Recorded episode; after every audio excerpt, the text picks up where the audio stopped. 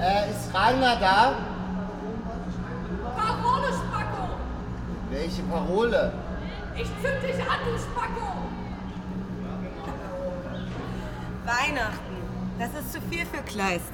Komm, Schigulimann. Zeig dir unser Haus.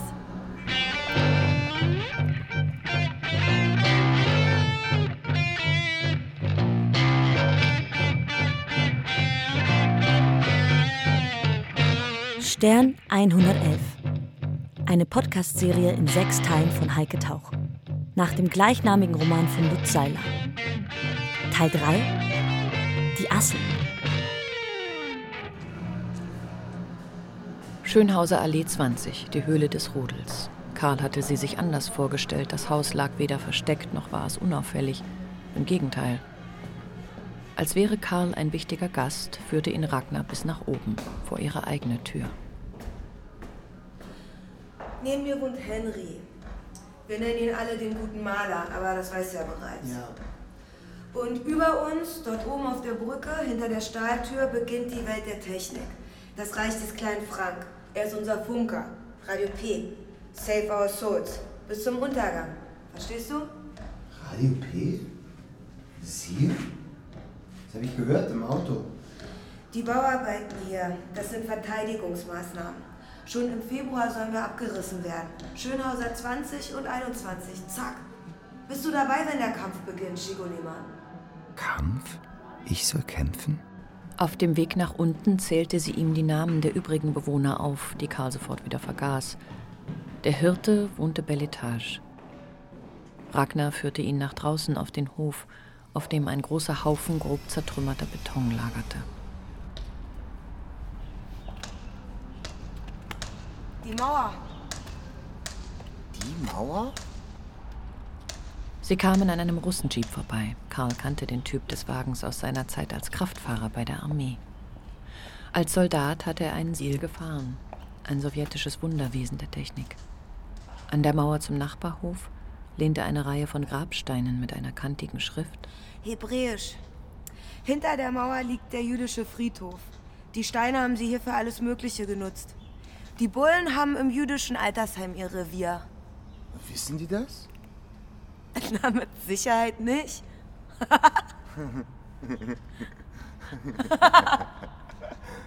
Durch die Hintertür betraten sie einen Laden, in dem früher Schnittblumen verkauft worden waren. Auch Kränze und Gestecke für Gräber. Überall lagen kleine Papiertütchen mit Pflanzendünger. Weiß wie Mehl stäubte der Dünger über den Boden. Floresteria stand in großen Lettern auf der Schaufensterscheibe.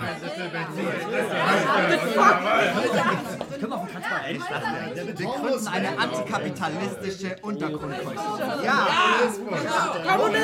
internationale Solidarität. Der Hirte, den einige nur Hoffi nannten, erschien zuletzt. Er hob die Arme, als wolle er den Erdkreis segnen. Sein Poncho wirkte feierlich. Er stand mitten im Raum, zu seinen Füßen das kluge Rudel. Warum mir aber in neuester Welt Anarchie gar so wohl gefällt. Wir brauchen keine Gnade. Immer wieder diese alte Geschichte. Hier, ein Kaffee für dich. Danke. Karl empfand eine Verlegenheit. Er versuchte weniger sichtbar zu sein und ließ sich zu Boden gleiten. Er begann damit, die Tütchen mit dem Pflanzendünger zu stapeln. Also zur Tagesordnung. Erstens Karl Bischof. Zweitens Kontakte, Nachbarschaft, Thesenblatt und Flugis. Drittens äh, Munition, militärische Beratung und Verteidigung. Und die Frage der Hunde. Das Rudel scheint zum Kampf bereit. Kein Territorium poetischen Daseins. Viertens Forschungsbericht Kleiner Frank. Stichwort Polizeifunk. Stichwort Telefonkette. Stichwort Radio P und Gedankensender. Und nur damit das klar ist, die Tagesordnung ist ein Vorschlag. Keiner will hier neue Hierarchien. Aber, aber wir müssen uns wappnen, vorbereiten, verteidigen. Ja. Freiheit macht Arbeit. Freiheit ist Arbeit. Außerdem möchte ich vorschlagen, dass wir jetzt in diesen Tagen an jedem Abend hier zusammenkommen. Vollzählig.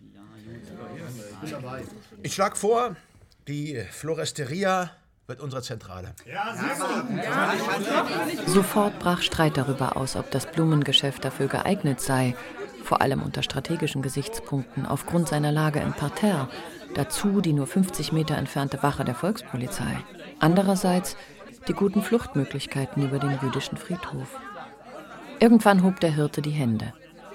Geistesabwesend streute Karl den Inhalt eines Düngertütchens in seinen Kaffee und trank. Ehe wir entscheiden, ehe wir entscheiden, schlage ich vor, den öffentlichen Teil unserer Versammlung abzuschließen.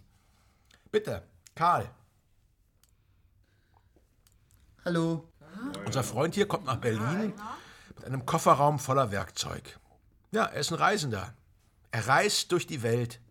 Und er ist ein Arbeiter. Ja, ein Mann der Arbeiterklasse. Und er ist Maurer von Beruf. Ich bin ein Dichter. Jemand, der Es ist schreibt. wohl nicht zu viel gesagt, wenn ich behaupte, dass uns in diesen Tagen kein anderes Gewerk so kostbar erscheint und wertvoll. Absolut. Seit die Mauer gefallen ist, brauchen wir Maurer. Irgendwann werde ich in der Lage sein, es auszusprechen. Ich bin ein Dichter. Dieses Haus, dieser geplante Abriss ist nur der Anfang. Alles zerfällt. Alles geht zugrunde. Leute, wir müssen jetzt handeln, schneller als die Okkupanten und ihre Spekulanten. Genau. Ihr Geld wird kommen. Es steht schon bereit, säckeweise, ungeduldig. Aber wir wissen Bescheid. Hier. Das ist die geheime Liste. Lasst uns Partisanen dieser Häuser sein. Ja, genau. Ja. Ey, Leute, wir sind keine Horde, wir sind keine Bande, wir machen der Heimat bestimmt keine Schande. Bitte gut, wir müssen da eben auch richtig aktiv Das sind die Adressen. Schönhauser 20 und 21. Kastanienallee 27 und 28. Dunker 94 bis Dunker 103. Dunker 107, Dunker 108. Oderberger 25, Oderberger 27, Oderberger 97. Emanuel Kirchstraße 3, Emanuel Kirchstraße 5. Wie ein Gedicht. Windstraße 7, Windstraße Trägt sie 9. vor wie ein Gedicht die Liste der aufgegebenen, zum Tode verurteilten Häuser. Sretzky-Straße 2. Darunter halbe Straßenzüge. Alle hier sind Dichter. Nur ich nicht. Ich bin Dünger. Begrenzt ist das Leben, unendlich die Erinnerung. las Karl im Hinausgehen. Das Gold der Trauerschleife glühte. Obwohl ihn niemand wirklich gefragt hatte, ob er zu all dem bereit sein würde, empfand Karl eine tiefe Dankbarkeit. Das ganze Rudel ging davon aus, dass er zu ihnen gehörte. Sie hatten ihn aufgelesen, gepflegt und behaust.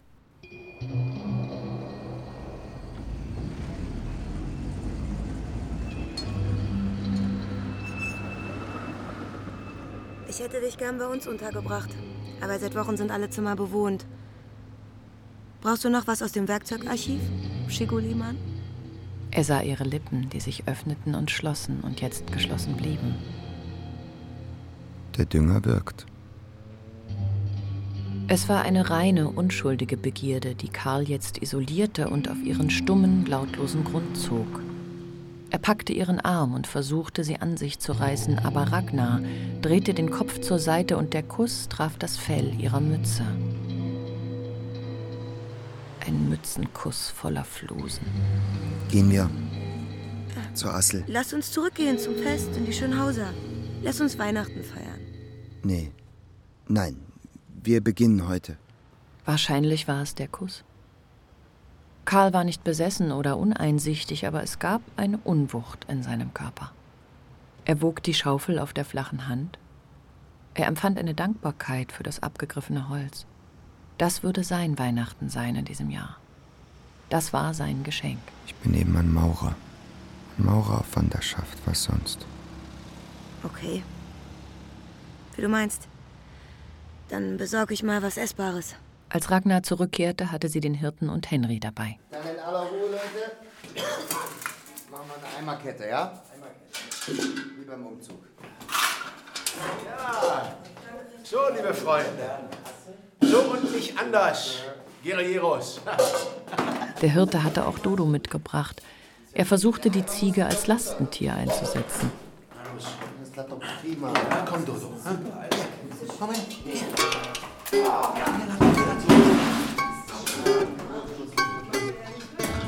Die, die zickt, die Ziege. Ist verwöhnt, wa? Bis Mitternacht schleppten sie den Schutt nach draußen.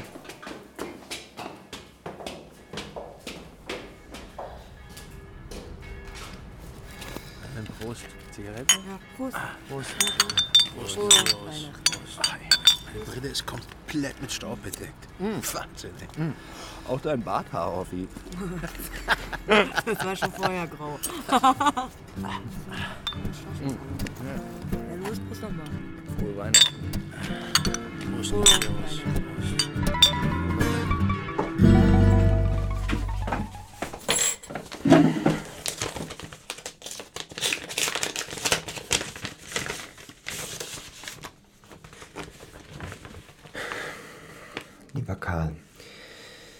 Ich arbeite jetzt bei den Talibs, eine Ärztefamilie ursprünglich aus Syrien mit vier Kindern. Die Frau ist wieder schwanger. Ich habe hier wirklich liebe Aufnahme gefunden. Es ist ein Segen. Der Vater, Amir Talib, hat in Jerusalem studiert, in Tel Aviv praktiziert und jetzt arbeitet er als Chirurg im Diezer Stadtkrankenhaus. Er strahlt Güte aus und es geht mir durch und durch. Durch und durch. Typischer Ausdruck von ihr. Die Mutter ist eine warmherzige Frau. Die Mutter ist eine warmherzige Frau. Sie hat Heilpädagogik studiert und kennt sogar die Geschichte der Jenaer Sophienhöhe. Stell dir das mal vor. Nach und nach erober ich mir auch die Gegend hier. Und für den Fall der Fälle, also sollte ich nach Osthofen abgeschoben werden, haben mir die Talibs eines der Kinderzimmer angeboten als Übergangsquartier. Ist das nicht ungeheuer großzügig? Ist nicht ungeheuer großzügig? Auch bei der Suche nach Walter ist mir Dr. Taleb behilflich. Walter und ich, wir hätten uns nicht trennen sollen. Ich habe immer noch keinen Kontakt zu ihm. Meine Arbeit bei den Talibs ist der Haushalt. Putzen, Wäsche machen, bügeln, hm. mich um die Hasen kümmern. Und weißt du, oft essen wir sogar zusammen zu Mittag. Das ist schön. Ist das, was jetzt geschieht, die Wirklichkeit? Die sogenannte Wirklichkeit? War alles bisherige Fiktion? Allerdings, bei einem Essen machte mir Dr. Talib eine Andeutung, die mich zutiefst verunsicherte. Seit einer ganzen Weile befürchte ich schon, dass es mir zum Nachteil gereichen würde, wenn ich immer dieselben Sachen trug. Zwei Blusen, zwei Pullover im Wechsel Pullover im Wechsel und meine Wanderschuhe, und meine Wanderschuhe. die einzigen, die ich mitgenommen habe. Interessiert es Sie, wie es mir geht? Gleich am nächsten Tag durchstreifte ich die Gegend Tag hinter dem Bahnhof hinter und fand die. Kleiderkammer des Diakonischen Werks. Fand die Kleiderkammer des Diakonischen. Viele Werks. riesige Kisten standen dort, voll mit Klamotten. Viele riesige Kisten. Mich überkam ein trauriges Gefühl.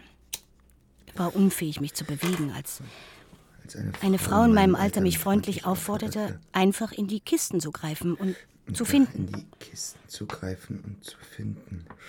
Ich bin nicht wählerisch, Karl, aber es war ein Gefühl des Ekels und der Abscheu vor dem fremden Leben, seinem Geruch. Ein Geruch. Ich konnte nichts gegen das Gefühl tun. Ich konnte nichts gegen das Gefühl tun. Konnte nichts gegen das Gefühl tun.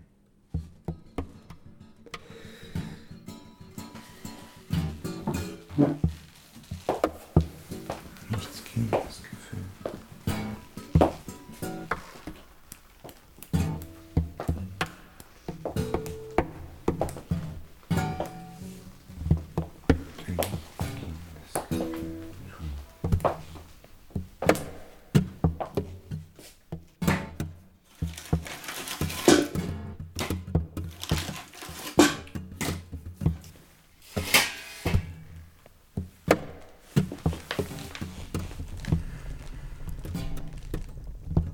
Mir gegrüßt. ihr zum Feuer verdammten.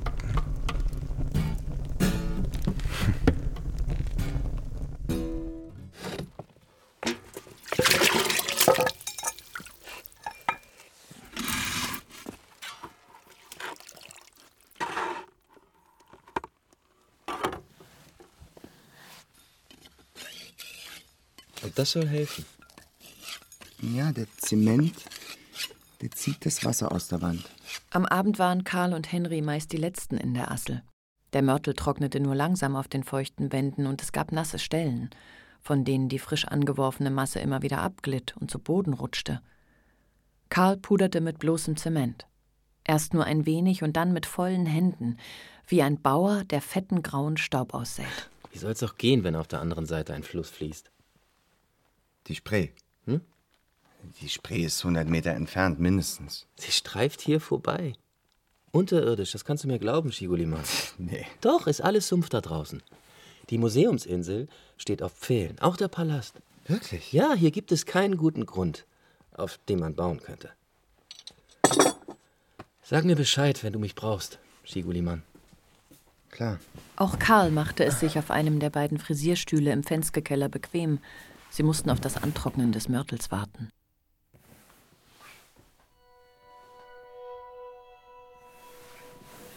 Das träumende Wesen sammelt sich, um sich an das Wesen zu erinnern, das arbeitete.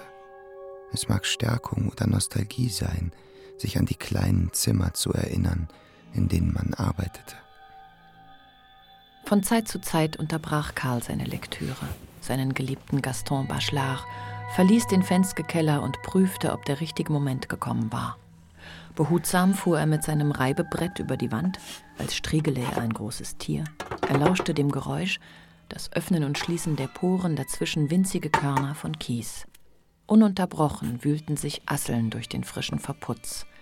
Karl rieb sie mit einem leichten Schwung zurück in den Mörtel.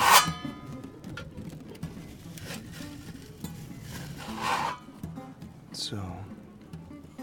Ihr müsst jetzt versteinern, kleine Freunde. In 10.000 Jahren wird man euch finden. Und dann. In 10.000 Jahren wird man sich fragen, wer ein so liebevolles Grab für sie gebaut hat. Hier zum Beispiel. Henry, hier ist, hier ist gut. Ist weder zu nass noch zu trocken. Man macht's im eigenen Saft.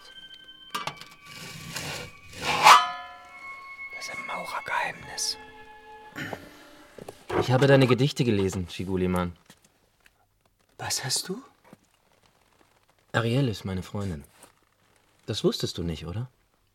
Nein, sie hat nichts Es gibt ein paar Dinge, von denen du keinen Schimmer hast, Karl. Ich denke da nur an Ragnar. Was meinst du? Egal. Was ich dir sagen wollte, ich arbeite seit kurzem für einen kleinen unabhängigen Verlag.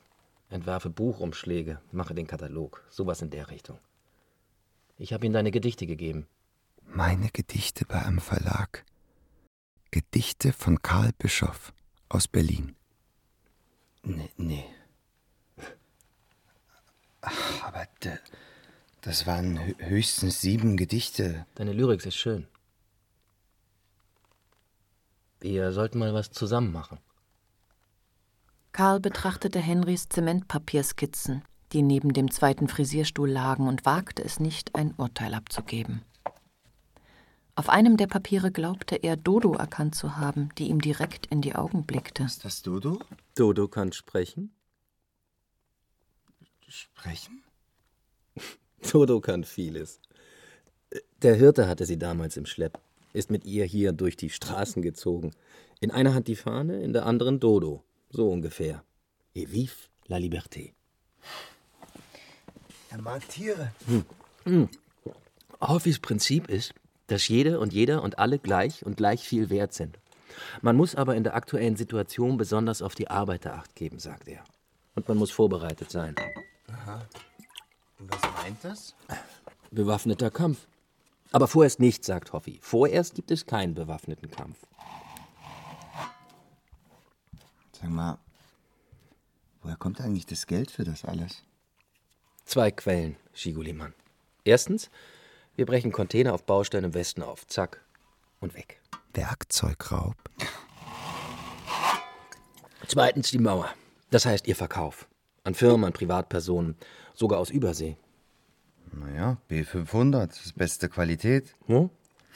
Henry, der gute Maler, bemerkte es nicht, aber Karl, der seinen Blick immer wieder über die frisch verputzte Wand wandern ließ, hatte die Assel sofort entdeckt, der es gelungen war, sich durch den nahezu abgebundenen, aber noch nicht ausgehärteten Mörtel ins Freie zu fressen. Auffällig groß, wie ein Daumennagel. Karl drückte mit der Spitze seiner Kelle etwas Mörtel in das Loch und ließ das kleine graue Wesen ziehen. Du bist die Letzte. Hast du Glück gehabt. Du bist frei. Die Assel hat Massel. Prost. Prost. Sieben Gedichte. Sieben Gedichte bei einem Verlag.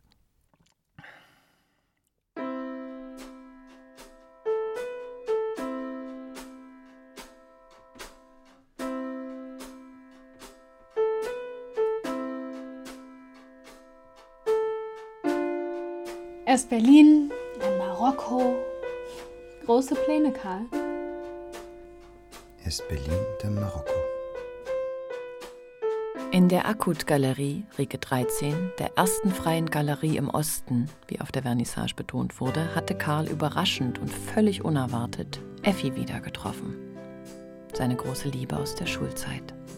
Capote, Williams, Bowles, Matisse? Karl schoss das Blut in den Kopf. Effi nahm Bezug auf seinen Brief, den er ihr bei seinem Weggang aus Gera geschrieben hatte. Auf dem Weg von der Galerie zu seiner Wohnung hatte er für einen Augenblick ihre Hand genommen. Sie war stehen geblieben, war sehr nah an ihn herangetreten, hatte ein Bein zwischen seine Beine geschoben und ihn angesehen. ihre weit geschwungenen Augenbrauen, ihr schmaler, feiner Mund, Später in seiner Küche wurde Effi sehr still. das Mädchen, die Frau, Sie streichelte das Holz seiner Werkbank. die Bank zum Werk. Sie streichelt das Werk. Jetzt begann Karl etwas zu begreifen. Es dämmerte ihm, es war etwas sehr Einfaches. Er war noch nie jemandem begegnet, der an ihn geglaubt hatte. Das heißt an sein Schreiben. Es war das, was ihm fehlte. Plötzlich wusste er es.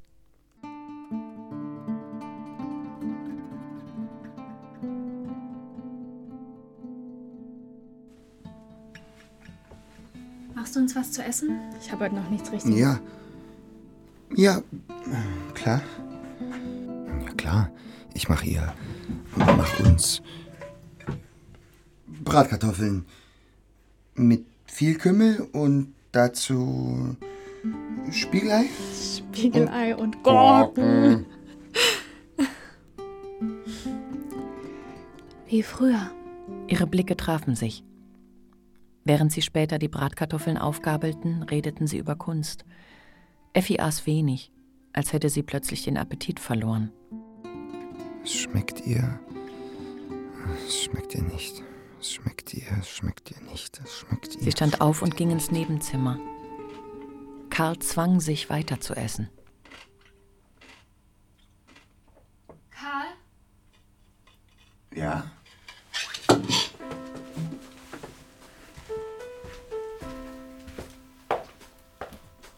Kalte Füße. Sie hatte sich ausgezogen, war aber nicht nackt. Sie trug etwas auf ihrer Haut, das glänzte, einen Stoff, nein, eher ein, Hm, Eher ein filigranes filigranes Gewebe, Gewebe. mit Spitze besetzt. Eine Art Gardine. Karl zog sich aus und schmiegte sich an. Sein Schwanz wurde hart. Effi. Seine Effi. Gefällt dir das, Karl? Sie würde nach Berlin kommen und dann würde alles gelingen.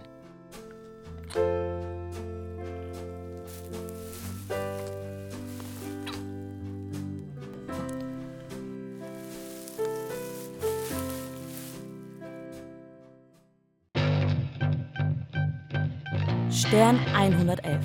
Eine Podcast-Serie in sechs Teilen von Heike Tauch. Nach dem gleichnamigen Roman von Lutz Seiler. Teil 3 Die Assel.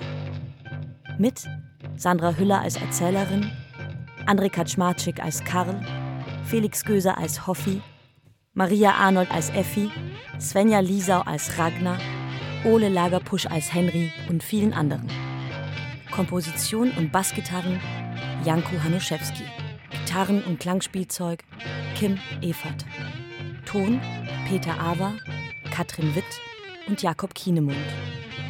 Regieassistenz Lisa Spöri, Hanna Bickhoff, Jonas Kühlberg und Gerald Michel.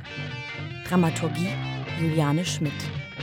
Regie Heike Tauch. Eine Podcast-Serie des Rundfunk Berlin-Brandenburg 2023.